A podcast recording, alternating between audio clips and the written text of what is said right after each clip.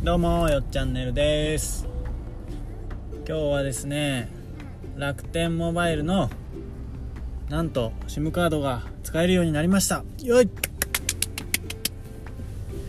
はいというわけで、えー、どうやって使えるようにしたかというお話をしたいと思います。はい前回はですね楽天モバイルの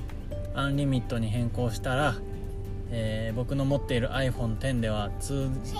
使えなかったと。ね。いうことだったんですけれども、え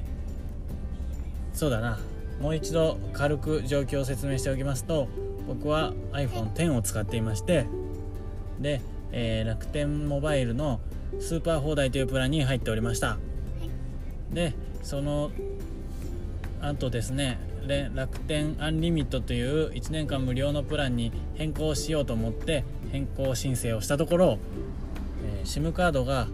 ドコモのものから楽天のものに交換しなきゃいけなくなったんですね。で楽天モバイルのアンリミット用の SIM カードが送られてきましてはい。でプランをそれに、えー、切り替えてアンリミットの SIM カードを挿して iPhone10 に挿したわけですよ iPhone10 に挿したらですねはい SIM カードが読み込めませんと。エラーになってしまったわけですね。はいでエラーになった。なんでエラーになったのか。それはですねもともと、楽天アンリミットは iPhone10 よりも新しいやつじゃないと使えないっていうですねルールがあったんですね。それは僕は知らずに iPhone の10でももともと楽天モバイルだったから普通にプラン変更の一種だと思って、えー、変更したんですよね。で結果的に使えずにでスーパー放題のプランは解約をしてしまっているのでドコモの SIM カードはもう無意味なただのゴミになっております。でその SIM カードを、えー、もう一度挿してスーパー放題にプランを戻そうと思ったところスーパー放題のプランは、えー、もうすでに新規契約を打ち切っておりまして楽天アンリミットしか受け付けておりませんということでプランを戻すこともできない。そして新しいプランも SIM カードエラーにより使うことができない。そうなってくると、えー、電話番号の電話機能も失い w i f i がない場所ではインターネットがつながりません。はい。というわけでですねもうただのタブレットみたいな iPod みたいな形になったわけですね。じゃあ他の格安 SIM のね会社の SIM カードを持ってくればいいじゃないということなんですけれども乗り換えができないんですよ。ナンバーなんとかポータビリティみたいな MNP みたいなあの自分の電話番号を持ったまま別の会社に移行するっていう手続きがですねなんと楽天モバイルのマイページに行かなきゃ見れあの設定ができないんですけれども僕はプランに入ってない状態に一時的になっているのでマイ楽天モバイルの中に入れない。入れないということは MNP も申請ができないということは残された道は2つに1つ。スーパー放題じゃなかった。楽天アンリミットっていうプランを使える機種を手に入れる。もしくは電話番号を破棄して違う電話番号を手に入れて、えー、それで別の SIM 会社に乗り換える。この2つしかありませんでした。はい。で、えー、電話番号を変えてまで違う会社に移動するのはちょっと僕の中ではリスクが大きすぎた大きすぎるなと思いましたので楽天アンリミットの SIM カードが使える機種を手に入れるという選択肢にしました。今まで使ってきたこの電話番号もう10年以上使ってるこの電話番号を変えるっていうのはものすごい大変なことやなと想像しながら思ったわけですね、えー、今まで登録してきた全ての、え、サービスクレジットカードから保険から何からその電話番号をですね変更手続きをずっとしていかなきゃいけないんですよね。そうじゃないと最近はねあの2段階認証って言って電話番号のメッセージの方に、えー、4桁ぐらいの数字が送られてきてそいつも入れなきゃいけないみたいなセキュリティも出てきてるわけです。電話番号が変わるとなるともうその辺の、えー、手続きすごい大変だと思うんですよね。だから、まあ、使える機種を手に入れようとそう思ったわけです。で楽天が出しているアクオスだったりとか、えー、シャープだったりそういうねアンドロイドを積んだ機種だったら、まあ、安くは手に入るんですけどちょっとさすがにこのタイミングで、えー、アンドロイドにずっと iPhone 使ってきた中で切り替えたらすごい使いにくいなって感じると思うんですよ。だから iPhone の中で10よりも新しいものを手に入れて楽天のアンリミットの SIM を挿すという選択肢に僕の中ではなりました。ただ11とかね11 Pro とか、10R とか 10S もそうなんですけど高い。少ないから128とか256にしようかなと思ったらもう10万コースなんですよね。高い。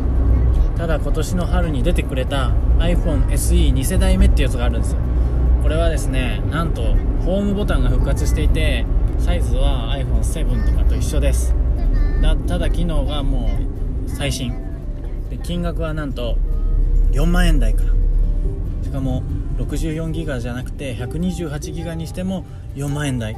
消費税込みだと5万円ちょっとになっちゃうんですけどそれでも安い。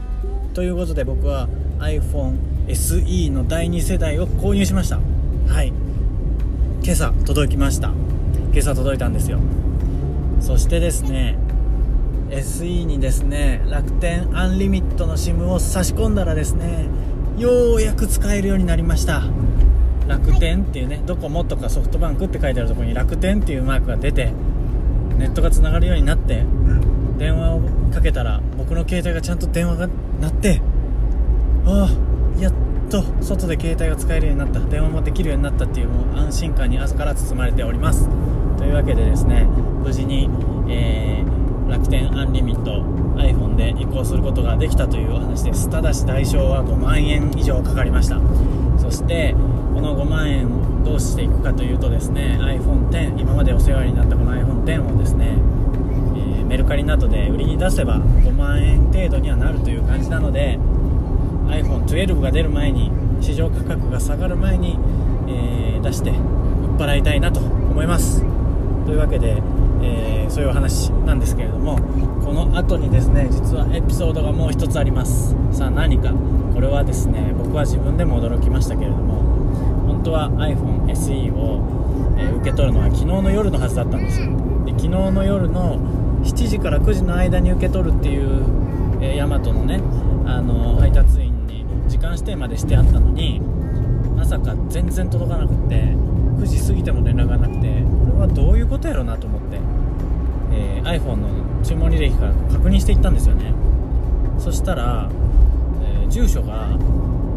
あ番地だけがですねなんか違う番地だなと思って住所検索したんですよ。そしたら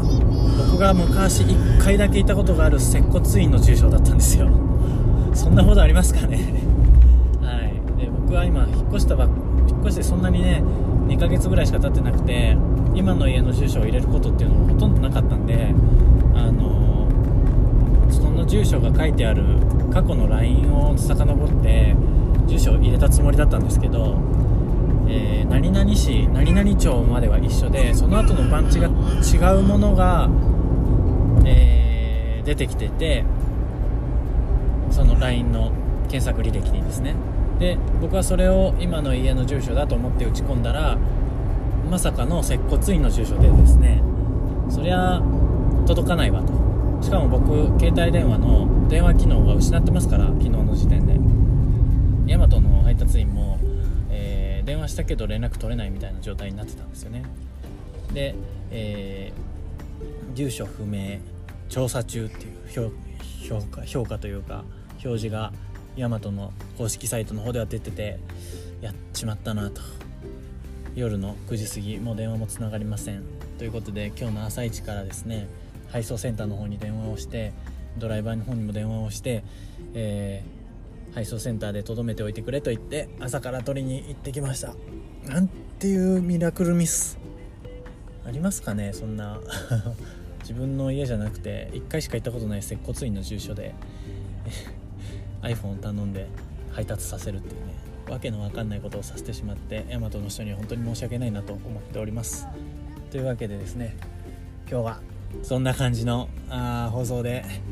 とりあえず楽天のアンリミットは iPhone10 以上なら使えるので、えー、10以下10を含めた10以下を使っている人は移行前に必ず確認をした方がいいと思います。はい。というわけで、えー、僕の大失敗を皆さんに、えー、共有させていただきました。ありがとうございました。はい。今日いっぱい相づちを打ってくれていたのはうちの息子です。はいってね。何回も言ってくれたね。バイバイか。もう一回。じゃあ皆さんバイバイ。バイバイ。